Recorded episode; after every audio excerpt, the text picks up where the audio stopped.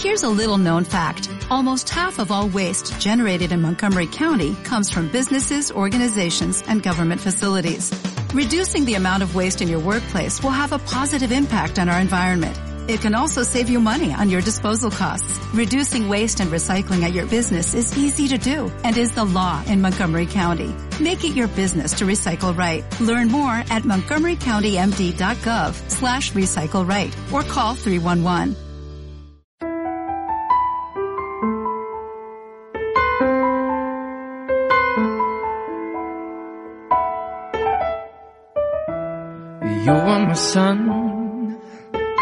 Qué complicadas son algunas situaciones en la vida, como por ejemplo la de esta noche, la que siento yo ahora mismo delante de este micrófono, por ser el encargado de dar sentido al título del programa de esta noche. Ayer fue el Día de Todos los Santos, y es difícil comenzar un programa hablando de algo a lo que todos tenemos miedo sin caer en los tópicos de siempre. No hablo del miedo a la muerte, sino del miedo a perder a alguien que forme parte de nuestro mundo. Esa idea de no volver a verlo, de no volver a sentirlo, o de no volver a olerlo. Llegar a casa y encontrarte con ese vacío que te ha dejado.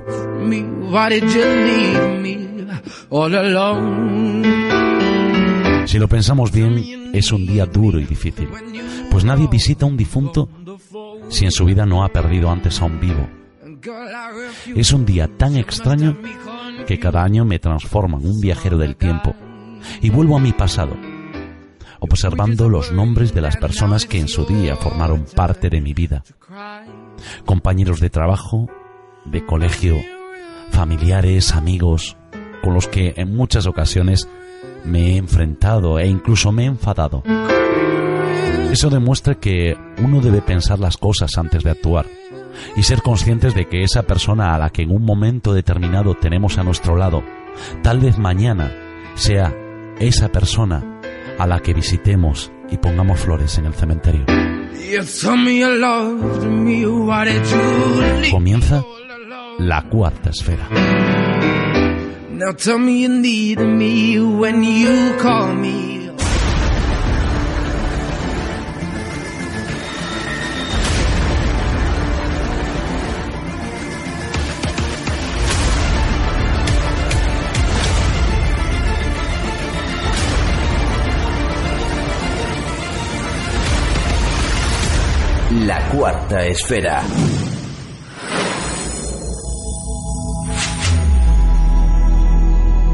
Para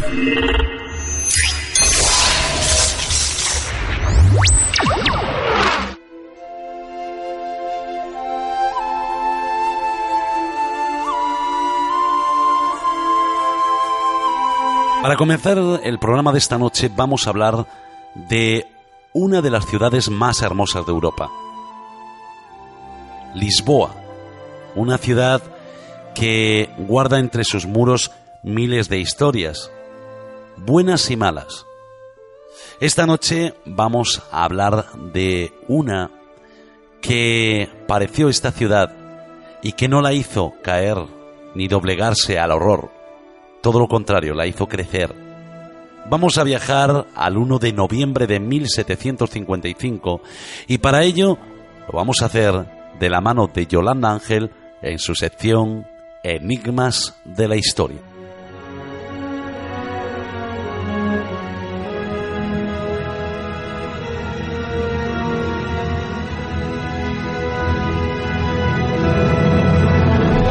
Enigmas de la Historia con Yolanda Ángel.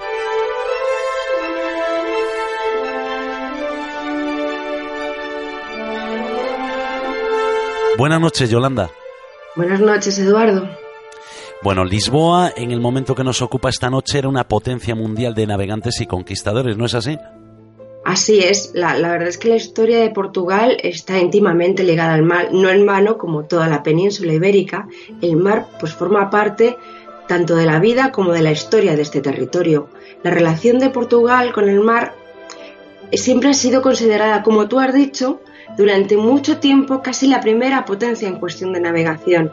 De siempre fue un lugar marinero, ya no solamente por, por tener tanto litoral por una vocación naval de sus gentes que se, trasladó tanto en tiempos de guerra como en época de conquistadores. En los siglos XV y XVI estuvo presente la historia naval de Portugal en la historia, de una forma constante y siempre saliendo de una manera florecida. Uno de los determinantes, por ejemplo, para que los reyes católicos confiasen en Colón era porque le tenían por un personaje el cual reunía conocimientos que había aprendido de las técnicas de navegación de Portugal. O sea que nos estamos viendo con un país que efectivamente forma parte de su historia viva, este mar, aunque realmente, bueno, en esta, lo que vamos a contar hoy, en este episodio de hoy, es más bien su historia de muerte. Hoy vamos a hablar de la tragedia que se vivió en 1755, pero esta ciudad ya sufrió otra tragedia, es decir, otro seísmo de gran impacto. ¿Cuándo ocurrió aquel terremoto? Unos cuantos siglos antes, fue el 26 de enero de 1531. También fue devastador porque llegó casi a los 8 grados en la escala de Richter. El epicentro estuvo muy cerca de Lisboa y la onda expansiva del suceso hizo que gran parte de la capital fuera parcialmente destruida. Según las crónicas, desde el día 8 de enero ya estuvieron sintiendo pequeños temblores hasta que finalmente se produjo el definitivo. E igualmente de tal magnitud que dio lugar a un maremoto después, que subió por la desembocadura del Tajo y no solo entró en la ciudad, sino como puerto, gran puerto naviero, se perdieron numerosos barcos, destruyendo naturalmente el imponente puerto de Lisboa. La tierra llegó a temblar por tres veces y se cree que aquel terremoto se llevó aproximadamente 30.000 almas. No se conservan, bueno, muchos testimonios, porque estamos hablando de, de, bastantes siglos en los que no se quedaba tanta la crónica de estos, de estos testimonios, pero los que hay cuentan de lo importante que fue aquel desastre natural, de la caída de los edificios y todas las personas que sucumbieron porque quedaron bajo los escombros. Y por supuesto, algo que nos vamos a encontrar y reiteradamente, no solamente en esta catástrofe, sino en muchas otras ocasiones, que la Iglesia, o mejor, los hombres de la Iglesia, acusaron a otra religión, en este caso la judía, de ser la responsable de aquel desastre. Por supuesto, es una historia que nos vamos a encontrar, sobre todo en la península, a lo largo de los siglos, el responsabilizar a otras religiones de los desastres y males que pudieran ocurrir como fue aquel terremoto. Y a pesar de todo esto, a pesar de ese caos vivido, la ciudad volvió a resurgir, ¿no? De sus cenizas. ¿Qué ocurre el 1 de noviembre, que es festividad de todos los santos de 1755? Vuelve a sacudirse la tierra y, y además es un sábado, ¿no? Casi, casi como hoy. Casi, casi. Pues bueno, Portugal como toda la península era un puntal para el catolicismo y tanta religiosidad hizo que aquel 1 de noviembre de 1755 la ciudad se estuviera preparando para aquel gran día de todos los santos, con mucha solemnidad e intensidad. En el siglo XVII Portugal contaba con una población de 275.000 habitantes, o sea que era la cuarta ciudad europea en población por lo visto era un día bastante soleado, muy agradable y ya de temprano muchas personas estaban escuchando misa o preparándose para honrar a los difuntos, que como además era un día festivo hizo que mucha gente empezara a montar además en, sus casas pequeños altares para el rezo familiar. Y entonces, alrededor de las 10 menos 20 de la mañana, la tierra empieza a temblar. Y de esta manera tanto en las iglesias como en las casas, las calles, durante entre, se consideran por las crónicas, entre 3 y 6 minutos, alcanzando también 9 grados en la escala de Richter, se produce el seísmo, el gran terremoto. Es verdad que muchas ciudades cercanas también sufrieron aquel terremoto en Lisboa, eh, pero solamente fue esta ciudad la que más lo sufrió, la que se llevó la palma. Se cree que después solamente del terremoto ya habían perecido al menos 10.000 personas y probablemente 70.000 podían haber quedado desaparecidas. El, el 85% de la ciudad se derrumbó incluyendo el Palacio Real, iglesias y sobre todo la catedral, siendo el día que era, estos lugares sagrados estaban ofreciendo misa desde primera hora y ya estaban abarrotadas. Casi todas las personas que estaban en aquellos lugares murieron directamente allí. Así que podemos decir que aquel día que podía haber quedado en ese desastre, lo peor es que no había hecho más que empezar. Bueno, la verdad es que eh, de 3 a 6 minutos de temblor eso es muchísimo, ¿no? Y 10.000 muertos, 70.000 desaparecidos. Me imagino que a medida que pasaran las horas, pues eh, eh, irían aumentando, ¿no? El número de fallecidos. ¿Qué pasó después de este temblor? Pues mira, después de este temblor, como has dicho, la verdad es que no les dio ni tiempo a pensarlo, porque muchos sobrevivientes intentando escapar de la destrucción de, tanto edificio derrumbado, intentando huir de todo aquello, se fueron reuniendo en los márgenes del río Tajo. Y claro, según iban llegando, se convirtieron también en testigos de cómo las aguas iban retrocediendo, dejando las naves, las grandes naves de Portugal varadas justo al lado de los antiguos naufragios. Y en 40-45 minutos después del terremoto, aparece el mar por encima del horizonte y ocurren tres grandes olas que son entre 20 y 6 metros de altura que lo barren todo, todo lo que encontraron por medio. Después del terremoto, apenas sin tiempo para reponerse, vuelven ni darse tiempo tampoco, ni, ni, a buscar, como tú has dicho, ni una hora para poder buscar a sus muertos, a sus a ponerse a salvo, el mar engulle la ciudad Así que ese día de todos los santos se convierte en un día de muerte y devastación por obra y gracia de la naturaleza. Olas de 20 a 30 metros de altura. Este equivale a un edificio de, de 10 plantas, ¿no? O sea, para que todos nos hagamos una idea, ¿no? 10 plantas de altura, ver de repente, ¿no? Cómo se tapa el sol y, y se te viene el mar encima, eso tiene que ser horrible, ¿no? Esa tragedia, bueno, la tragedia del día 1 de noviembre eh, se cebó ¿no? con, los habitantes de Lisboa. Pero a pesar de todo lo que acababa de ocurrir, pasó algo más para cerrar el día más negro de la historia lusa. ¿no? ¿Cómo acabó aquel terrible día? Pues terrible, desde luego, como tú bien has dicho, con todo lo que había pasado, mm, todavía tenían que cerrar aquel día. Y por desgracia para los lisboetas quedaba el final. Era el Día de Todos los Santos y muchas personas que habían hecho sus altares habían prendido velas para honrar a los difuntos. El tsunami se había llevado por medio gran parte de la ciudad, pero prácticamente como entera se había derrumbado ya y en consecuencia con todo esto aparece el fuego. El fuego que termina consumiendo lo que quedaba de ciudad. No fue en un día, fueron varios días que estuvo ardiendo para ya quedar absolutamente, prácticamente, pero no entera, pero prácticamente toda la ciudad de Lisboa había sido arrasada.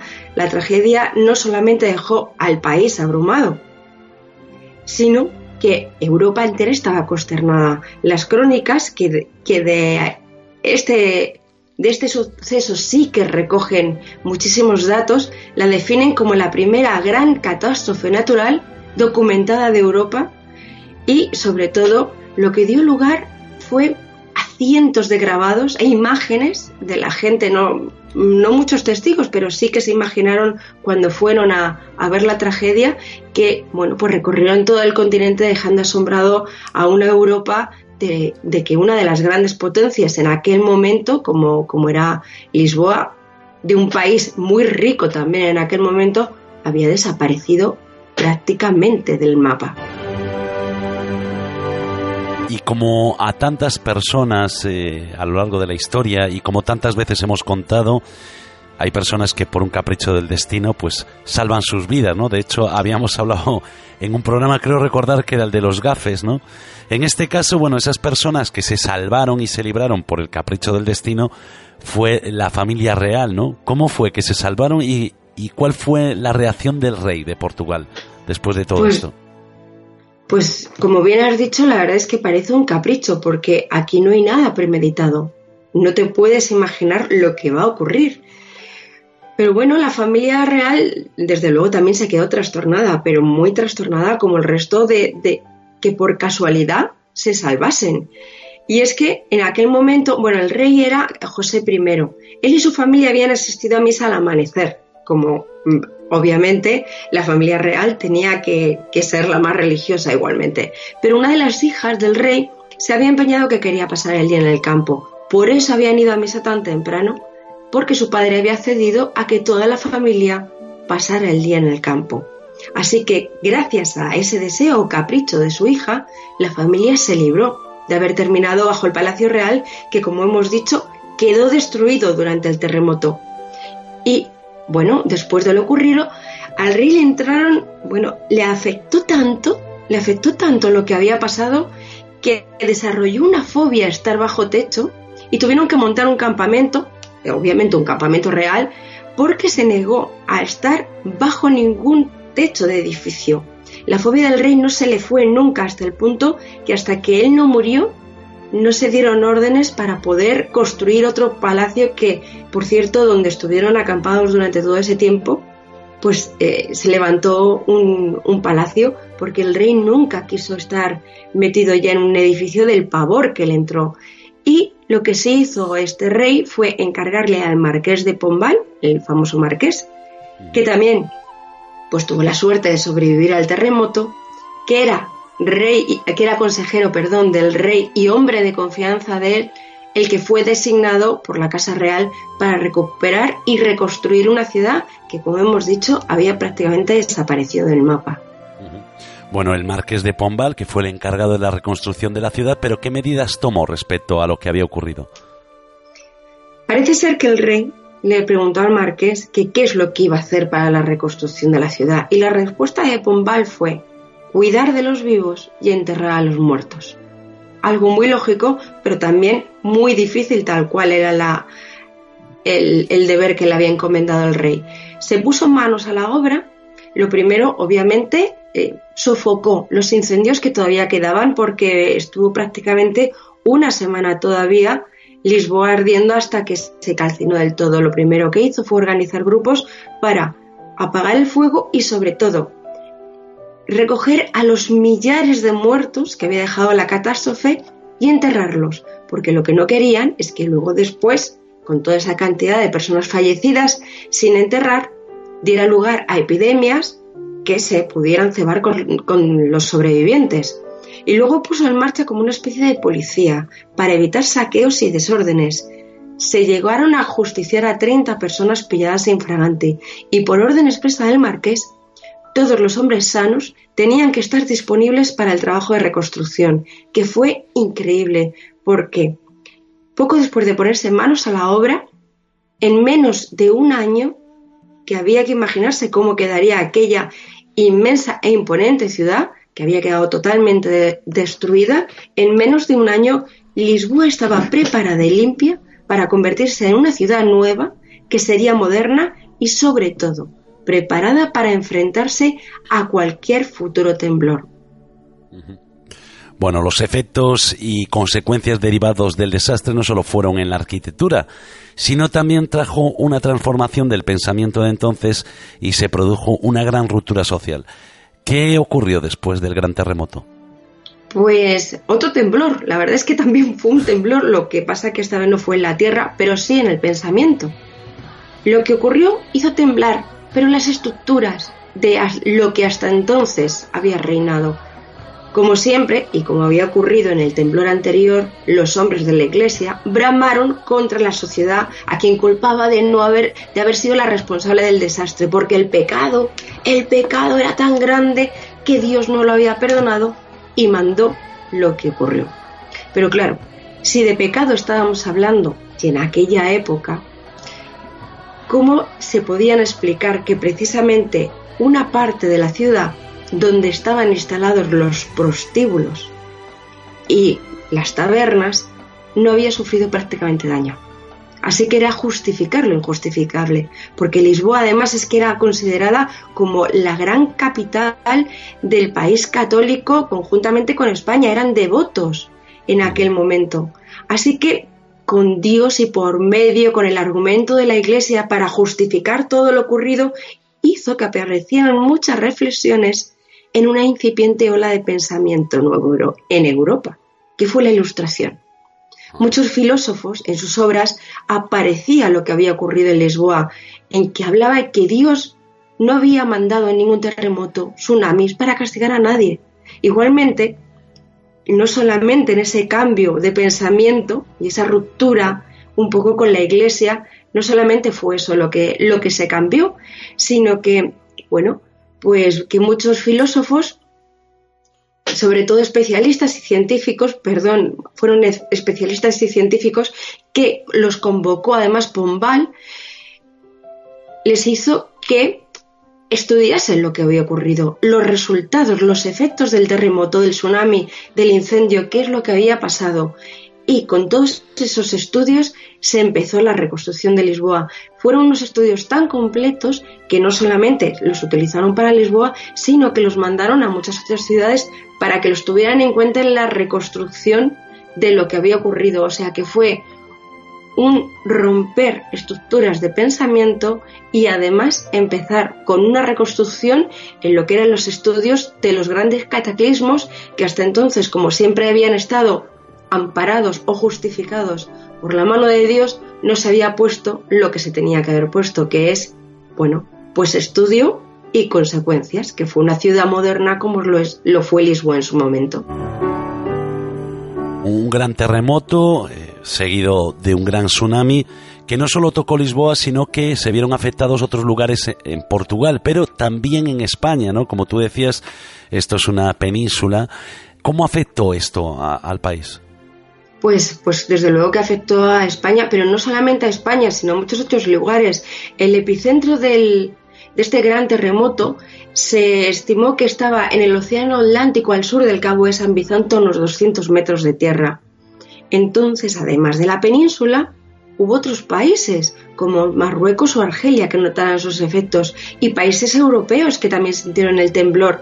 Por lo visto, al sur de, la, de, Inglaterra, en Cornualles, también hubo un tsunami que, bueno, no fue tan devastador obviamente, pero que también llegó hasta allí.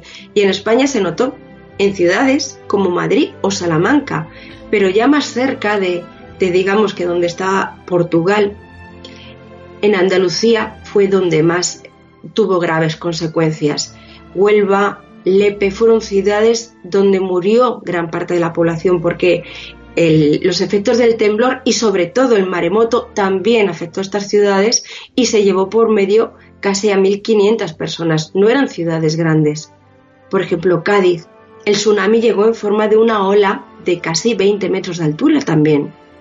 Una ola que fue muchísimo más grande que la que eh, eh, asoló Madeira, que está en mitad del mar, en mitad de camino, y podía seguir enumerando ciudades que, en Andalucía sufrieron y de una forma muy grave también las consecuencias del terremoto y posterior maremoto. Jerez, Conil, Sanlúcar, un, cientos de, de ciudades que también se vieron afectados. Muchos edificios se destruyeron y cientos de víctimas que no fueron obviamente tan imponentes como lo que ocurrió en Lisboa, pero en España también hubo muchísimos damnificados por, por esta terrible, por este terrible terremoto.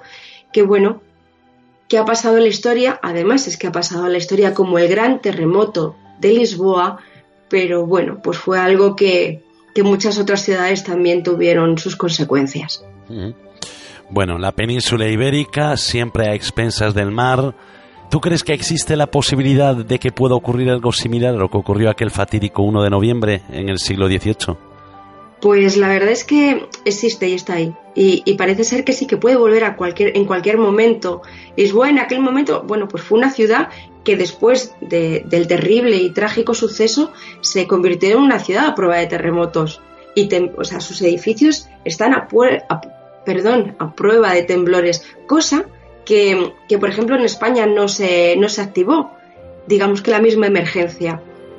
Hmm. Con lo cual, si, si a alguien le interesa, porque hay un programa, un documental de la 2 que hace poco también echaron precisamente a propósito de esto, si ocurre algo parecido, Lisboa, por ejemplo, estaría mucho más preparada que lo que está en España. Y las mismas ciudades que en su momento también fueron asoladas en el sur de, España, podría ocurrir algo. Pero bueno, no solamente estamos expensas de los cataclismos o de los terremotos. Por desgracia, hace relativamente poco, hace un mes, nos hemos encontrado que científicos con el cambio climático nos han dicho que en la península ibérica en menos de 100 años se va a perder en todo el litoral un metro. Con lo cual, pues bueno, no solamente la Tierra puede temblar y obviamente puede volver a repetirse un cataclismo de esas dimensiones, sino que si nosotros no nos ponemos las pilas, lo mismo no va a hacer falta que llegue ningún terremoto. Así que sería una pena. Bueno, pues eh, tendremos que ponernos las pilas. Más que ponernos nosotros las pilas, es quien tenga que ponérselas, ¿no? Y, y hacer un poquito de caso a lo que ya estamos viendo, que es el cambio climático. Y respecto a Lisboa, respecto a Portugal, yo creo que no existe una gran nación que no sea habitada por grandes personas, ¿no? Y en este caso, pues Portugal, demostrando lo que son, pues levantaron el país y, ahí está, ¿no? Lisboa, una de las ciudades más bonitas de Europa. Pues sí, la verdad es que es una ciudad que, he tenido la, suerte de ir varias, en varias ocasiones y me parece que es una ciudad absolutamente imponente, imponente y que, y que bueno, a mí me ha dejado asombrada pensar que tenemos en Europa una ciudad que desde hace siglos está preparada para un gran eh, terremoto, o sea que me parece que, que, bueno, que cumple todos los requisitos para ser una bonita y preciosa ciudad. Eso se llama aprender de lo vivido, ¿sabes? Desde luego que sí, tener experiencia y aprender de la experiencia, resiliencia. Exactamente. Buenas noches, Yolanda. Buenas noches, Eduardo. La cuarta esfera. Una forma diferente de compartir el misterio.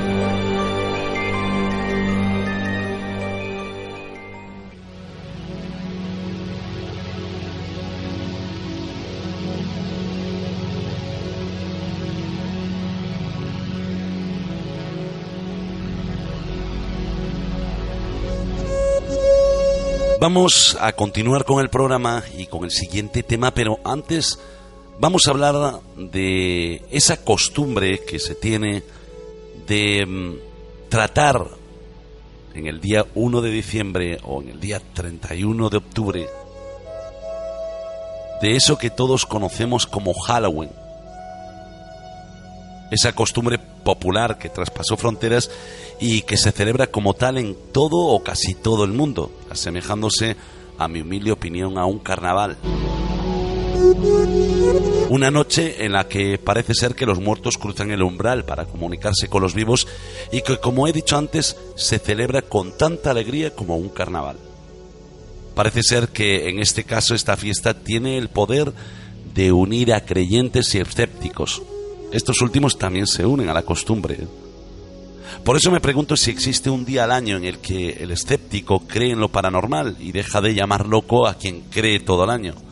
O simplemente se une a la fiesta porque es lo que la sociedad marca y por lo tanto lo políticamente correcto. Es decir, que el cordero sigue el sendero que su pastor marca. En el caso del que todo el año cree y no le importa ser criticado o señalado con el dedo, la costumbre tendría más sentido, ¿no creéis?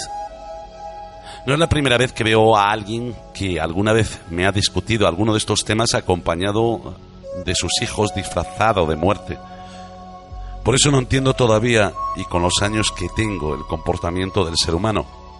Un tema del que podríamos estar hablando una temporada entera y aún así nunca llegaríamos a entenderlo. ¿Por qué utilizar el Día de Difuntos para asustar? Si realmente quien se viene, supuestamente y según la creencia, son nuestros seres queridos, esas personas que se han ido. No sé, a veces eh, mi cabeza da vueltas y no entiendo muchas cosas que me gusta compartir con vosotros. Vamos a escuchar una cuña y continuamos con el programa y con nuestro compañero Carlos Gabriel Fernández.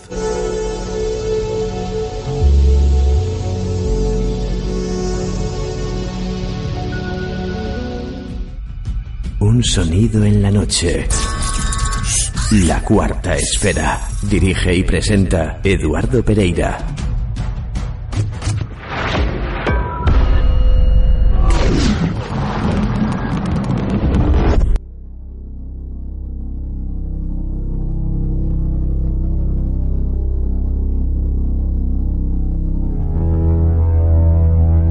Vamos a continuar la noche y lo vamos a hacer acompañados de Carlos Fernández, para mí un maestro. Como siempre, Carlos, muchas gracias por estar con nosotros. Buenas noches. Hola, buenas noches. Bueno, Carlos, vamos a hablar un poquito de todo, vamos a hacer un pequeño popurrí de lo que es esta noche y vamos a comenzar por la noche de Halloween, Samain, Sanhain, ¿no? Eh, tienen muchos nombres en diferentes culturas y me estabas comentando antes fuera de micros que, por ejemplo, la noche de Halloween viene de una costumbre irlandesa, ¿no? No es tan americana como creemos. No, eh, sí, es verdad. Eh, la Halloween es una deformación de la, de la frase en inglés que definía la víspera de todos los santos, es decir, la noche del 31 al 1 de desde el 31 de octubre al 1 de noviembre es la, la noche que se celebraba en eh, los irlandeses que fueron a Estados Unidos, que fue una inmigración muy importante, eh, celebraban el Día de Todos los Santos, eran católicos, los, irlandeses son mayoritariamente católicos, entonces celebraban esta fiesta que con el tiempo se fue deformando, se fue deformando el, significado también y eh, pues, quedó, le quedó el nombre de Halloween que hoy en día es como una fiesta de disfraces, como una especie de carnaval, en lo que bueno, ya conocemos, no hace falta que lo contemos, porque todo el mundo conoce ya hoy en día porque ha llegado hasta aquí y, y eh, todo el mundo conoce qué es lo que es Halloween, ¿no? Pero la fiesta tiene sus raíces,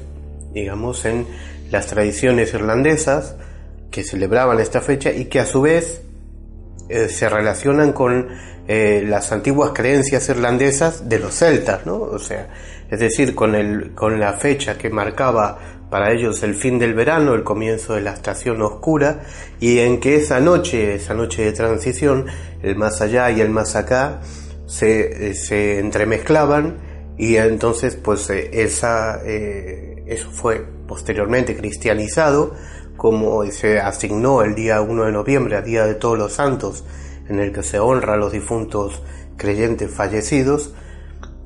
Y, bueno, con el tiempo fueron, fueron deformándose todas estas tradiciones hasta llegar a lo que hoy es eh, Halloween, ¿no?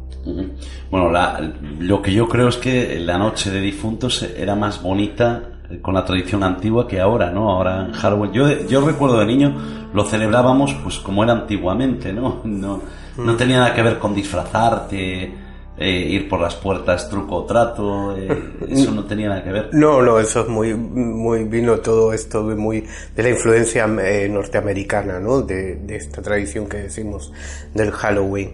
Pero bueno, siempre fue una fiesta importante eh, en, algunos países más que en otros, la fiesta de difuntos, es decir, el día de difuntos y la víspera de difuntos, eh, sobre todo los países que, quizás estuvieron influidos por la tradición celta, porque ya había una, una, una celebración esos días.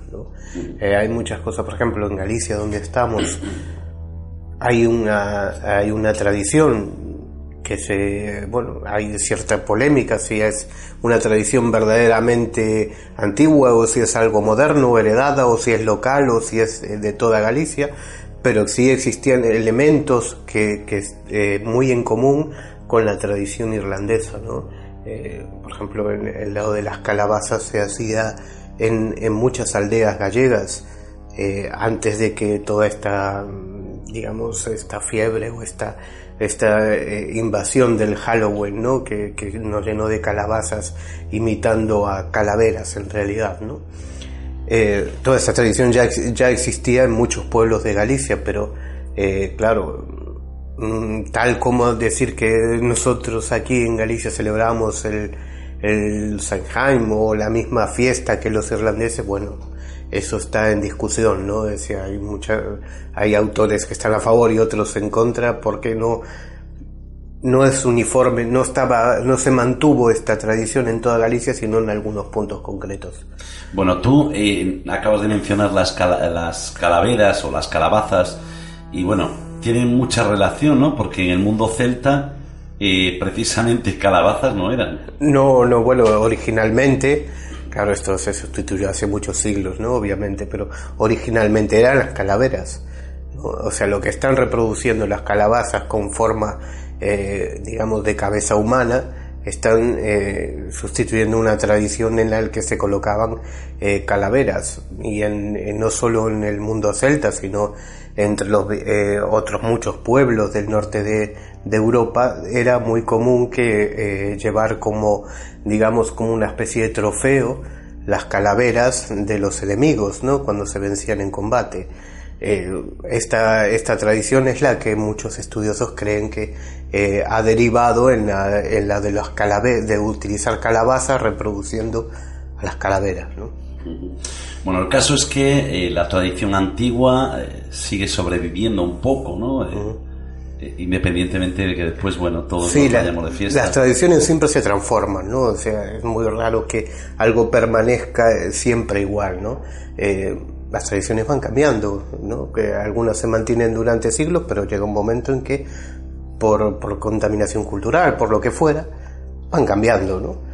Y claro, eh, hoy no vamos a llevar, por muy tradicionales que seamos, no vamos a llevar unas calaveras de nadie, ¿no? Ni unas calaveras verdaderas de nadie, porque bueno. Un llavero de dedos. sí, sí. de dedos. No, estos son los que yo le caía mal y me llevaba, me llevo el llavero. Bueno, pero sí que existen lugares que todavía están muy arraigados a, esa tradición, ¿no? Como por ejemplo es el caso de Portalén en la provincia de Pontevedra, mm. que están, no sé, muy, muy mezclados, ¿no? Con esa, ese mundo de los muertos. Sí, sí, la verdad que es, eh, está relacionado porque eh, aquí en este, en, este, en este lugar que se llama Portalén, Porta Aolem, o sea, puerta al más allá, traducido del gallego, eh, literalmente, es un lugar donde eh, dice la tradición que tú puedes atravesar esa puerta, que es en realidad unas piedras eh, colocadas que tienen la forma de puerta, y puedes preguntar durante el mes de noviembre, del 1 al 30 de noviembre, puedes preguntar a los muertos algo que, te que desees saber. ¿no? Hay todo un ritual. ¿no? Esto se encuentra en, lo alto del monte de Oseillo, que está entre varios municipios, Cerdedo, Cotobade, Alama, Forcarey, es uno de los macizos importantes de, la provincia de Pontevedra. Y eh, entre las muchas piedras que hay allí, las muchas tradiciones que, se, que hay, eh, existe un conjunto de piedras que es en realidad una mole granítica grandísima de, varias decenas de metros, en la que eh, hay una grieta que hace como una especie de pasillo del tamaño de una puerta, además es el tamaño de una puerta. Y casualmente o no, tiene una, una piedra por encima que completa ¿no? ese aspecto de piedra.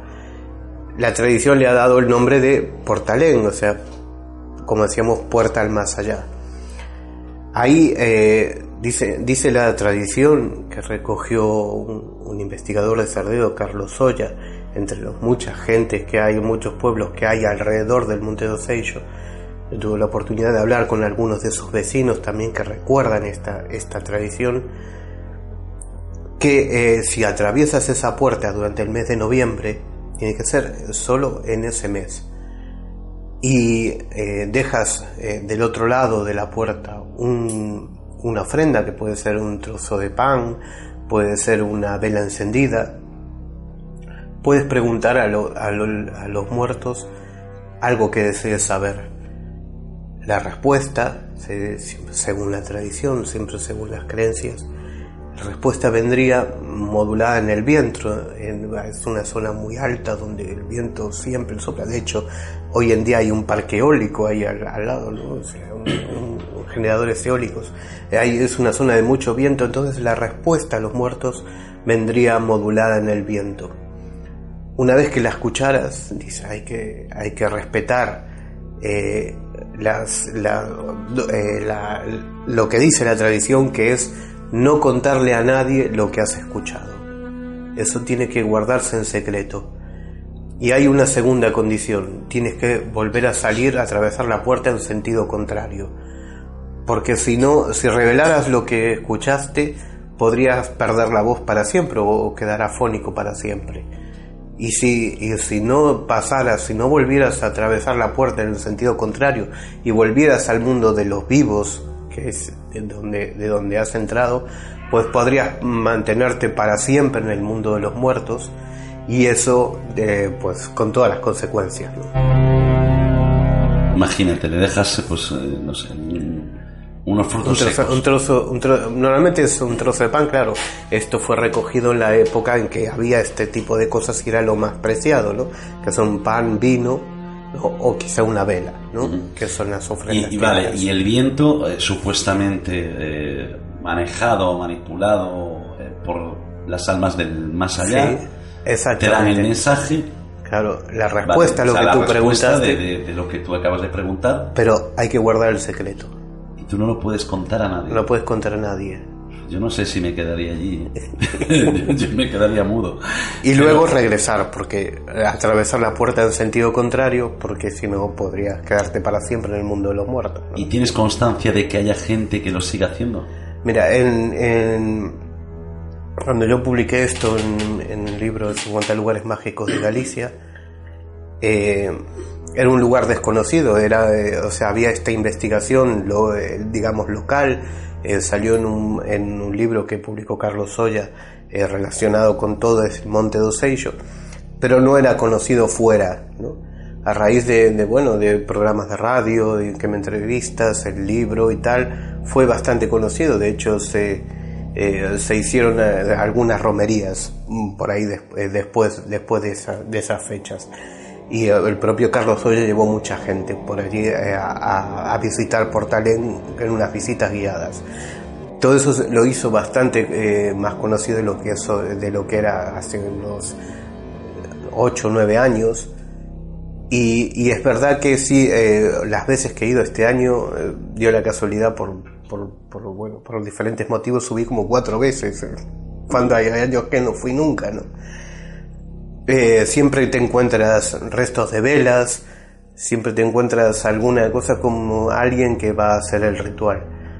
Es verdad también que luego te encuentras otras cosas, ¿no? Eh, he visto hasta cráneos de cabras por ahí tirados por los alrededores.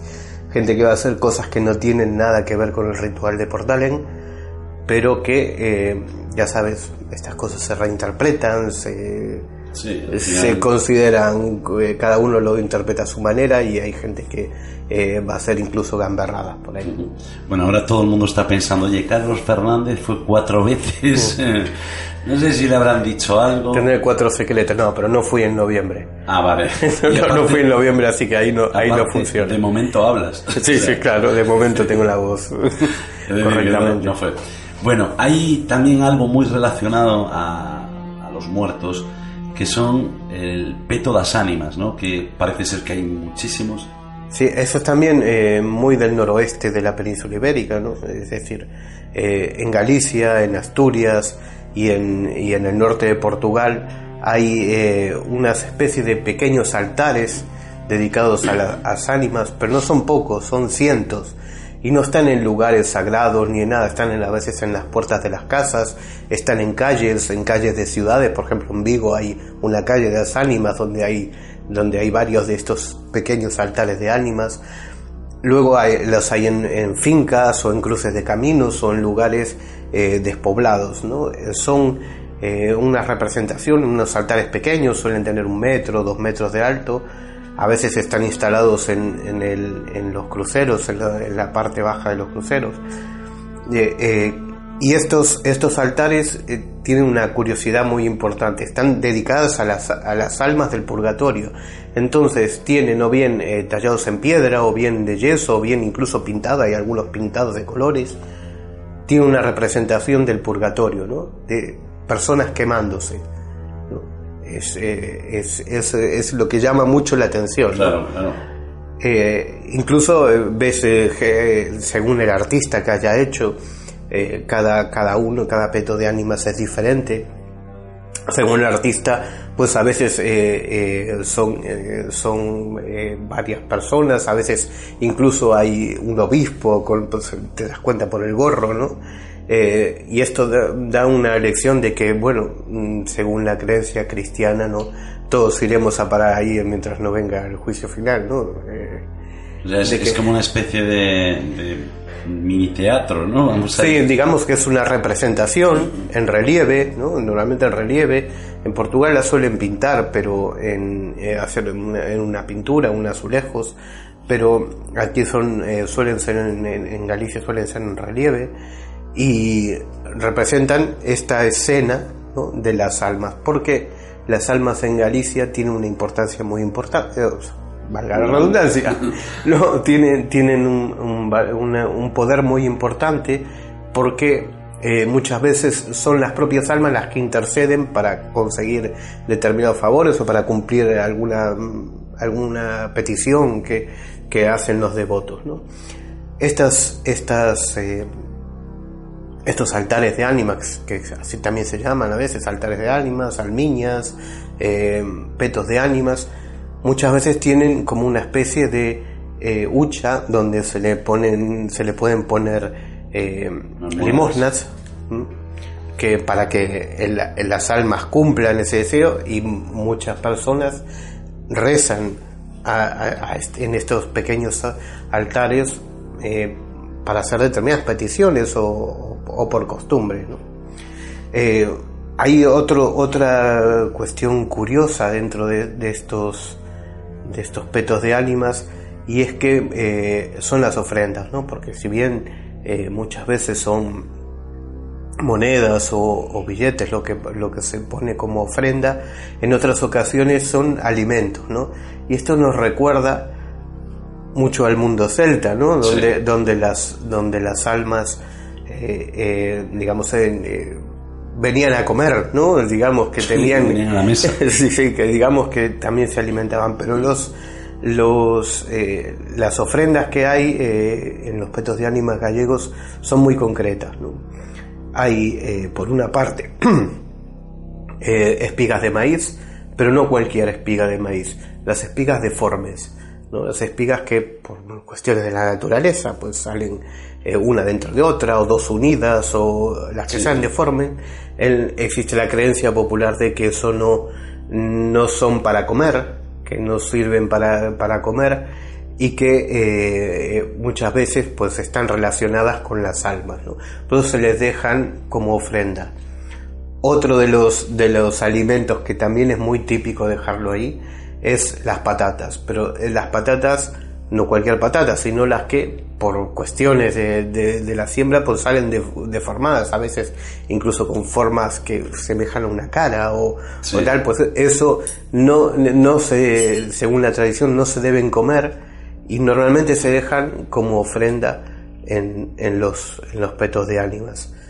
Y después hay una tercera que ya es, es menos, que en estas fechas, en las fechas de, noviembre se dejan castañas. Te lo voy a preguntar ahora, digo, ¿las castañas? que es un, que es un producto propio de esta fecha, ¿no? O sea que, que las castañas, pues, eh, eh, digamos que caen y maduran en esta fecha, ¿no?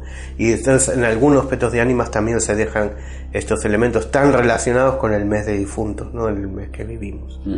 Bueno, esto no tiene nada que ver con la Iglesia Católica, es decir, ellos ahí no pintan nada, esto es de una familia, de un un señor que le dio No, claro, estos pequeños altares son eh, privados.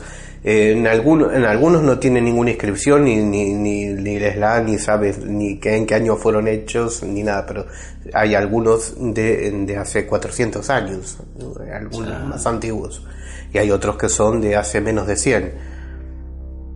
Eh, son muchas veces, como decimos, están en, en las paredes de casas, hay uno muy famoso que está en la, en la carretera nacional que une Vigo y Coruña, en Cesante, Redondela, donde sí se hacen este, este tipo de ofrendas, yo lo he visto. Otro en Vila Bella, en Redondela también, donde eh, me he encontrado también este tipo de, ofrendas de alimentos. Y están en casas, están, normalmente están en las paredes de casas, o están en fincas, o en cruces de caminos, ¿no? En un lugar representativo. Y como decimos, hay algunos, normalmente son construcciones privadas, es decir, alguien pagó al, artesano, al artista, al albañil para que hiciera este, este tipo de construcción hace tantos años e incluso algunos le, llevan el nombre de quien de quien donó el dinero para construirlo y otros mm, son anónimos Quedan anónimos para siempre, a lo mejor por una promesa o así. Sí, claro, sí, sí. Bueno, son muchos los motivos, ¿no? Como, como tantos elementos religiosos, la religiosidad popular que hay en, en, en, los campos, en las, en las ciudades, en las, en las villas gallegas. Bueno, y de los eh, Petos das Ánimas, nos vamos a los cruceros, ¿no? que también tienen mucha relación. Yo recuerdo con 16 años de estar trabajando en una empresa de piedra y eh, nuestro jefe nos mandó a hacer uno en un cruce de caminos porque se había muerto su sobrino en un accidente de moto y por lo visto la abuela del niño, es decir, la madre de mi jefe, lo miraba por las noches, entonces decidieron hacer allí un cruceiro eh, de piedra inmenso, ¿no? Mm. Eso es eh, también muy relacionado con, con el más allá y muy relacionado pues con, no sé, como como una ofrenda también, ¿no? Para que protegerse y para muchas cosas. Más que nada para, para conjurar que ese tipo de cosas no. O sea, o sea los cruceros en, en Galicia hay, no sé, 15.000 o 20.000, hay según, según sí, diferentes. Unos 15.000 o 20.000, que no son pocos, ¿eh? Y te vas a encontrar eh, auténticas joyas del arte popular. O sea, unas cosas con un trabajo eh, exquisito mm, hecho por verdaderos artistas y otros muy toscos y simples que solo es una cruz de piedra, ¿no? ¿Para qué se levantan? Eh, hay una, un motivo que es el de las, eh, digamos, conjurar a las ánimas para que no se le aparezcan, como bien decías, ¿no? Es decir, y, y que esté en un cruce de caminos también es, es eh, una, una, práctica habitual o una construcción habitual porque los cruces de caminos es por donde pasan los, las ánimas, ¿no? La Santa Compañía también y, y, las, las, almas en pena. Entonces tienen estos dos motivos, pero luego eh, hay una práctica de que eh, ahora ya casi prácticamente desaparecida, pero Antiguamente cuando alguien moría espontáneamente en una finca, en un lugar cualquiera, en ese lugar se construía una cruz. Aunque fuera, no fuera una cruz artística, sino una simple cruz de piedra, se levantaba en, eso, en esos lugares una finca, una carretera. De hecho, eh, lo, seguimos viendo, hay muchas especies de, eh, como si fueran pequeñas tumbas, en las carreteras donde hubo un accidente de, tráfico, hay cientos en, en, carreteras secundarias y en carreteras nacionales, o sea, hay cientos de estas, de estas cruces que recuerdan un accidente a alguien que murió en ese lugar. Es como si conjuraras ese lugar, santificaras ese lugar para que la, la persona que murió allí pues eh, siguiera, continuara en paz, ¿no? o sea, que descansara en paz.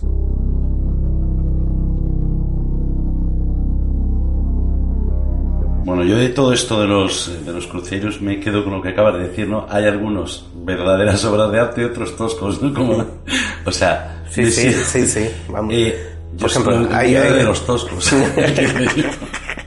pues hay, los, hay, los hay con representaciones eh, tremendas, ¿no? Es decir, o sea, con con la escalerilla de, bajando para bajar a, Jesús, o sea, con una con una, una, calidad impresionante y luego hay otros que son una simple cruz eh, nada más, ¿no? Bueno, me está me está diciendo que yo hice una cruz allí y ya está. Te lo voy a enseñar, algún te lo voy a enseñar y vas a ver qué artista era yo con 16 años. Eh, Carlos, ¿algo más así que esté relacionado con esta noche? Bueno, el, eh, yo creo que hemos hecho un repaso bastante, bastante importante. Sí, luego, claro, hay eh, otras cosas que no hemos tocado, ¿no? Como hemos tocado por de paso, que es la Santa Compañía, las procesiones, las apariciones de estos, de, de las almas de los fallecidos, porque esto eh, no solo ocurre en esta fecha, ¿no? sino que suele ocurrir en cualquier época del año. Sí es verdad que en las tradiciones antiguas, especialmente la celta, este era el momento, ¿no? la, noche de, todos los santos, la noche, la víspera de todos los santos era la, la época en que más se aparecían las, las almas, en que el más allá y el más acá se entremezclaban ¿no? y no había, no había gran diferencia. Por eso se realizaba esa celebración. Bueno, pues eh, con esto nos vamos a quedar. Carlos Fernández, como siempre, un placer. Y de eso de las apariciones y todo ya hablaremos en el siguiente programa. que yo creo que es un tema muy interesante, ¿no? Buenas noches, Carlos. Buenas noches.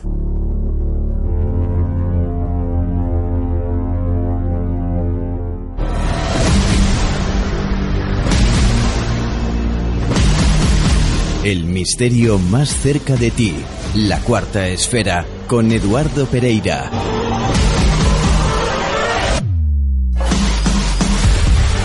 Suscríbete a nuestro podcast en nivox.com.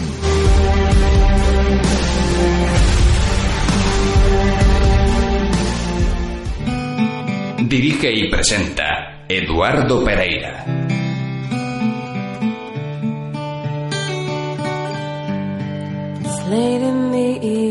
¿Cuánta importancia se le da a la noche de difuntos, verdad?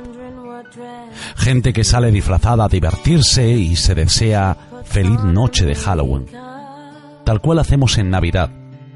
A diferencia de que la Navidad la celebramos con nuestras familias, y en difuntos siempre falta a la mesa como mínimo uno de esos seres especiales que solo permanecen vivos en nuestro recuerdo y allá donde estén. Tal vez en una dimensión diferente, donde cada año, cuando por costumbre llevamos unas flores a su tumba, nos está observando con una sonrisa en la cara y contestándonos a ese mensaje que mentalmente le hemos dejado. Aprendamos a cuidar a quien tenemos ahora, a vivir el presente a su lado, que el futuro es tan incierto como casi todo lo que nos rodea en este mundo, donde un vivo pasa a ser para aquellos que lo amaron en cuestión de segundos un difunto. Queridos amigos, queridos esféricos, nos vemos dentro de siete días en un nuevo vuelo con la cuarta esfera.